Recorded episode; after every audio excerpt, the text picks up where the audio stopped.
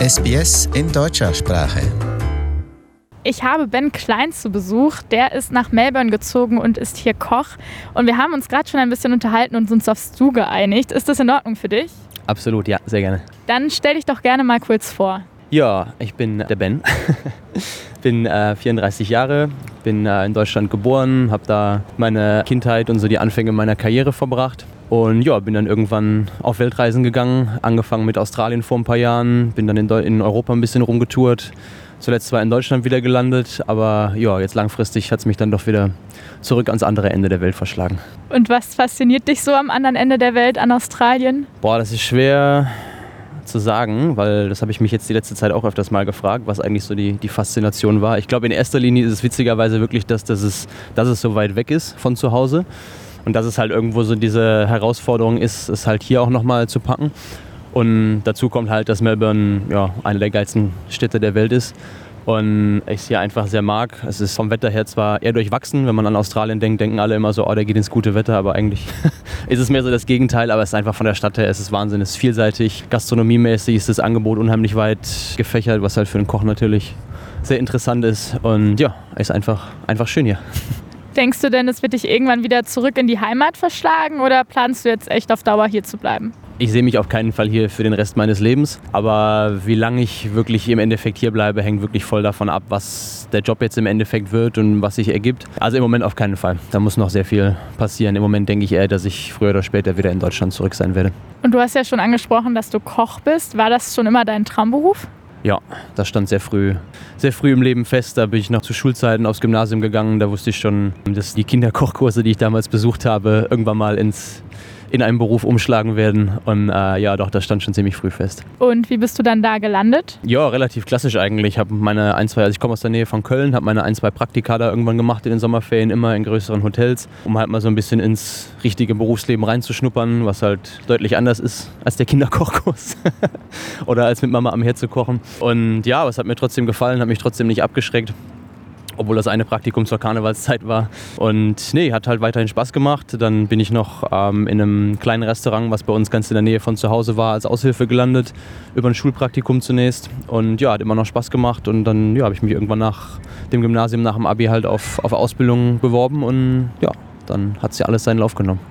Kannst du ein bisschen was zu deiner Ausbildung erzählen? Wie läuft das ab und wie hat sie dir gefallen? Ähm, also klassische Kochausbildung geht drei Jahre.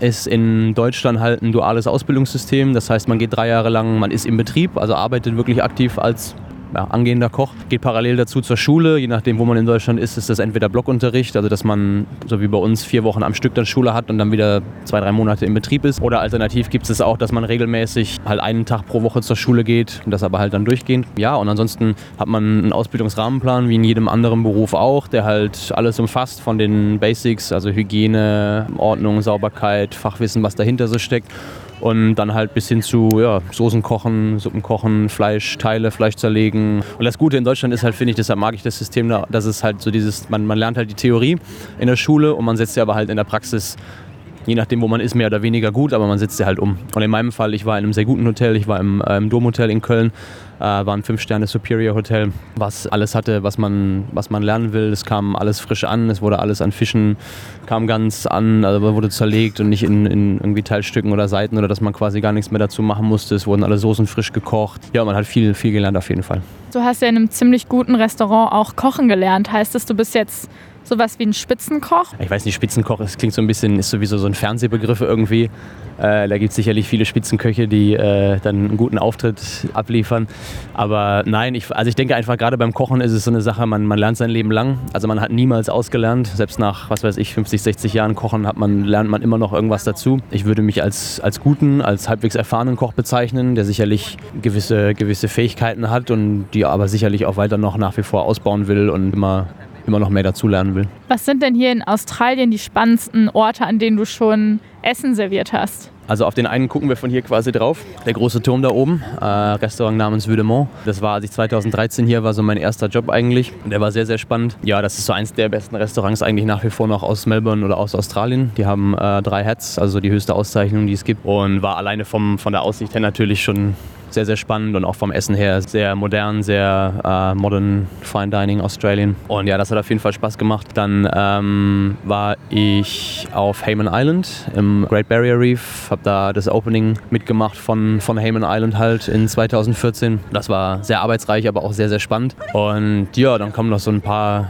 paar Events dazu von äh, Tennis, Australian Open. In ein paar Wochen ist die Formel 1 wieder hier, da werde ich sein. Cricket, also die ganzen Sportereignisse, die es hier gibt. Und ja, so ein paar spannende Ecken waren schon dabei. Und dann kochst du dort für die Formel 1-Fahrer und für die Cricket-Spieler? Äh, das kann von bis gehen. Also äh, so beispielsweise Formel 1 oder Tennis ähm, umfasst ja halt viel mehr. Es wird ja halt nicht nur für die Spieler oder für die, für die Akteure gekocht, sondern halt von Corporates drumherum, Werbeveranstaltungen, Sponsoren, ganz, normale, äh, ganz normales Publikum, was halt da hinkommt. Also das umfasst immer sehr viel. Je nachdem, wo man ist, man weiß nie so wirklich, wo man, wo man endet, in welchem Outlet und für wen man genau kocht. Bei den Australian Open war es tatsächlich für die Spieler. Und es ist natürlich auch immer so ein bisschen, dass man versucht, dahin gesteckt zu werden, wo man seinen Fähigkeiten entsprechend, sage ich mal, ist. Also ich, der mehr den Restaurant Fine Dining, Casual Fine Dining Hintergrund hat, wird immer mehr bei solchen Veranstaltungen für die kleineren Operations kochen, als jemand, der jetzt seinen Hintergrund zum Beispiel in einer riesigen Bankettküche hat und ähm, der dann halt vielleicht mehr für die, für die großen Zahlen zuständig ist, also für äh, halt irgendwelche Catering-Aktionen oder irgendwie sowas. Also ich muss gestehen, ich stelle mir deinen Job sehr, sehr stressig vor. Ist dir denn da mal in der Hitze des Gefechts was angebrannt oder war es komplett schief gelaufen? Boah, mit Sicherheit, ja. Sind immer so die Sachen, die man immer direkt wieder verdrängt, um äh, sich möglichst nicht mehr daran zu erinnern. Klar, es passieren immer mal Kleinigkeiten, wenn es stressig ist und man hat zum Beispiel viele, viele Fleischgerichte, viele Steaks on Order, ähm, dann ist mal eins zu lange im Ofen oder mal eins zu kurz oder es brennt mal eine Soße an. Es passiert auch mal, dass man Salz und Zucker vertauscht. Sowas gehört wie bei allen Berufen dazu, dass solche Sachen auch mal schief laufen. Aber die Kunst ist dann gerade beim Kochen halt immer, dass man es retuschiert und dass man es äh, in irgendeiner Form halt trotzdem wieder hinkriegt, ohne dass der Gast irgendwas von der, von der Hektik oder von irgendwas, was schief gelaufen ist, halt merkt. Also so ein angebrannter Pancake wird dann umgedreht und mit Soße übergossen? Na, das würde ja die Sache, der Sache nicht helfen, weil das schmeckt da ja trotzdem noch. Aber die verbrannte Seite würde zumindest abgekratzt vorher. nein, Spaß. Ähm, nein, also es kommt halt immer auf die Situation an. Aber meistens sind Köche sehr kreativ, nicht nur darin, was sie kochen, sondern auch darin, wie sie sich zu helfen wissen. Und wenn du dann äh, abends nach Hause kommst, kochst du dann selber für dich auch nochmal so ein leckeres Buffet wie auf der Arbeit oder wird es dann eher so die Tiefkühlpizza? Ah, so ein Zwischending eigentlich meistens. Also auf keinen Fall so aufwendig wie auf Arbeit, weil dafür fehlen sowohl die Gerätschaften als auch der Spüler, der hinterher alles wieder sauber macht. Aber na, ich koche schon meistens abends, auch nach langen Tagen. Also auch wenn ich nach 12, 13 Stunden nach Hause komme, äh, nachts mache ich meistens noch irgendwas Kleines, aber das kann dann wirklich einfach nur, was weiß ich, ein Stir-Fry oder ein Salat oder irgendwas Kleines sein, aber mit Sicherheit nichts Aufwendiges.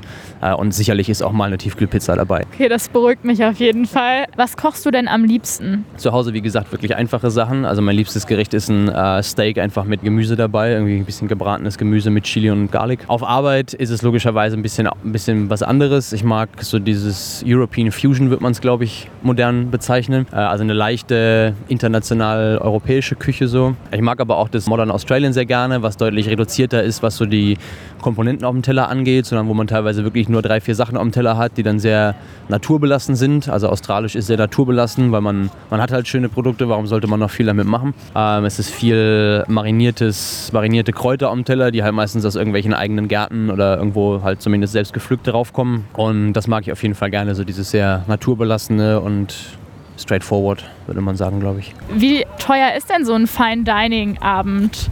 Das geht auch wieder von bis. Also wenn man es wirklich so am oberen Ende ansiedeln würde, würde man für ein Full Degustation Menü, wenn man so bei 350 bis 400 Dollar, äh, wo dann halt noch Getränke dazukommen und äh, das vor und danach halt noch ein Cocktail in der Bar und hier und da. Also es kommt schon was zusammen, aber das sind halt auch Restaurants, das ist ein Erlebnis, was man sich so einmal im Jahr gönnt oder also ja, je nachdem wie der Kontostand ist, vielleicht auch öfter, aber bei normalen Menschen würde ich sagen, ist das so einmal im Jahr und dann ist es das auch wert und dann ist es auch wieder gut für ein Jahr. Du hast ja angesprochen, dass du jetzt aber auf jeden Fall erstmal die nächsten Jahre hier bleiben möchtest. Ähm, auch in Melbourne oder in ganz Australien? Bist du da schon festgelegt? Ähm, bevorzugt Melbourne, weil ich halt hier die meiste Zeit war damals und die Stadt am besten kenne und weil es mir hier auch eigentlich am besten gefallen hat von allen Ecken. Ich habe jetzt hier eine schöne Wohnung gefunden. Meine Freundin zieht im Mai hier hin und so sieht schon alles sehr nach Melbourne aus. Aber ich bin nicht auf Melbourne 100% festgelegt. Also wenn jetzt der Mega-Job in Sydney kommt, der mir all das gibt, was ich von einem Job gerade suche und erwarte und da eine neue Restauranteröffnung ist, die einen Küchenchef suchen, der unbegrenztes Budget hat mit einem kleinen Restaurant, Fine Dining, dann gibt es jetzt nichts, was mich ganz zwingend hier an Melbourne bindet. Und wenn äh, der gleiche Job an der Sunshine Coast in Nusa aufkommen würde, dann wäre ich sofort weg. Okay, sehr gut. Also es zieht dich an schöne Strände, merke ich. Aber wie ist es denn mit dem Visum? War das nicht kompliziert, das zu bekommen? Es war aufwendig auf jeden Fall. Äh, ich bin jetzt, ich habe jetzt meine, mein, mein permanentes Aufenthaltsrecht, meine Permanent Residency und habe die über ein relativ neues Visum, das gibt es erst seit ein paar Jahren bekommen. Das heißt, es ist so ein, so ein Direct Entry Skills Migration heißt es. Das heißt, man kreiert quasi mit seinem Beruf, mit seiner Erfahrung, mit seinen Englischkenntnissen, mit seiner ähm, Arbeitserfahrung in Australien, kreiert man Punkte, bewirbt sich dann halt auf das Visum und dann geht das durch sehr viele Etappen. Und ja, im Endeffekt hat man dann aber halt wirklich direkt die Permanent Residency, die halt sehr viel wert ist, weil es halt, ja, man ist halt wirklich, man kann kommen, gehen, mehr oder weniger, wann man will, mit ganz leichten Einschränkungen. Im Gegensatz zu einem Sponsorship ist man an keinen Arbeitgeber gebunden, man kann ja, wirklich machen, was man will. Ich müsste nicht mal als, als Koch quasi jetzt hier arbeiten, sondern ich könnte jetzt quasi auch sonst was machen. Äh, es war viel Arbeitsaufwand dahinter, viele Sachen ausfüllen, weil halt man Sachen gefragt wird, die teilweise von Geburt an Wohnorte aufzuschreiben und sonst was alles. Also es ist, ja, es war viel Aufwand, aber er lohnt sich. Man hat im Endeffekt ein permanentes Aufenthaltsrecht für Australien. Du hast mir im Vorhinein schon erzählt, dass du sogar einmal extra einreisen musstest, um dieses Visum zu bekommen. Ja, das stimmt. Weil, aber was heißt, um es zu bekommen, um es zu behalten quasi? Weil wenn man das Visum ausgestellt bekommt, gibt es einen, ich weiß nicht mehr, wie es genau formuliert wird, ich glaube Latest Point of Entry, wo man halt spätestens sieben Monate nach Ausstellung des Visums quasi das Visum antreten muss. Was damit verbunden ist, dass einer der letzten Teile des Visums ist äh, der Medical Check, wo man halt in Deutschland von einem zugelassenen Arzt halt auf Herz und Nieren geprüft wird. Und wenn der positive ausfällt, dann muss der natürlich halt noch aktuell sein zu dem Zeitpunkt, wo man im Land ist. Das hatte mir mein Anwalt witzigerweise vorher nicht erzählt. Ähm, deshalb war das eine leichte Überraschung. Und als das Visum kam, war ich halt noch voll arbeitsmäßig eingebunden in, in Deutschland gerade zu dem Zeitpunkt und konnte halt nicht alles stehen und liegen lassen und hierhin fahren. Und ja, dann hat man es halt so gelöst, dass ich, ja, ich war wirklich für, ich glaube, neun Tage oder sowas hier, so das insgesamt, also der, der Flug plus Jetlag vor und danach war länger als, als die eigentliche Zeit, die ich hier war. Nichtsdestotrotz war es schön, nach vier Jahren nochmal kurz hier zu sein, aber es war halt schon, es hat schon geschlaucht. Ja, das kann ich mir vorstellen. Die Zuhörer haben dich ja jetzt schon ein bisschen besser kennengelernt und vielleicht überlegt ihr auch äh, die ein oder andere, ähm, ja, mal dein Essen zu probieren. Wo hat man denn da hier in Australien oder besonders jetzt hier in Melbourne die Chance zu? Ja, da gibt es so mehrere Orte, wo man dann hinkommen könnte. Meine meisten Stunden mache ich beim RACV, beim, äh, beim City Club, im äh, Members Fine Dining. Da ist es schwer hinzukommen, wenn man nicht Member ist. Aber ansonsten gibt es noch, äh, ich bin viel bei den, bei den Pferderennen unterwegs, in Flemington, äh, in Caulfield, äh, im Melbourne Club, wo man aber auch nur als Member reinkommt. Also im Moment ist es schwierig, wenn man nicht gerade auf Pferderennen steht oder Member im äh, RACV oder Melbourne Club ist. Langfristig ist der Plan sowieso irgendwo in einem, in einem Restaurant wieder anzufangen. Sobald ich da bin, werde ich es euch wissen lassen und dann können alle Zuhörer da gerne vorbeikommen. Perfekt, dann vielen Dank fürs Interview. Danke, dass du dir die Zeit genommen hast. Sehr gerne. Dann dir auch noch einen schönen Tag. Ciao. Kommentieren Sie unsere Inhalte, liken Sie uns auf facebook.com/sbsgerman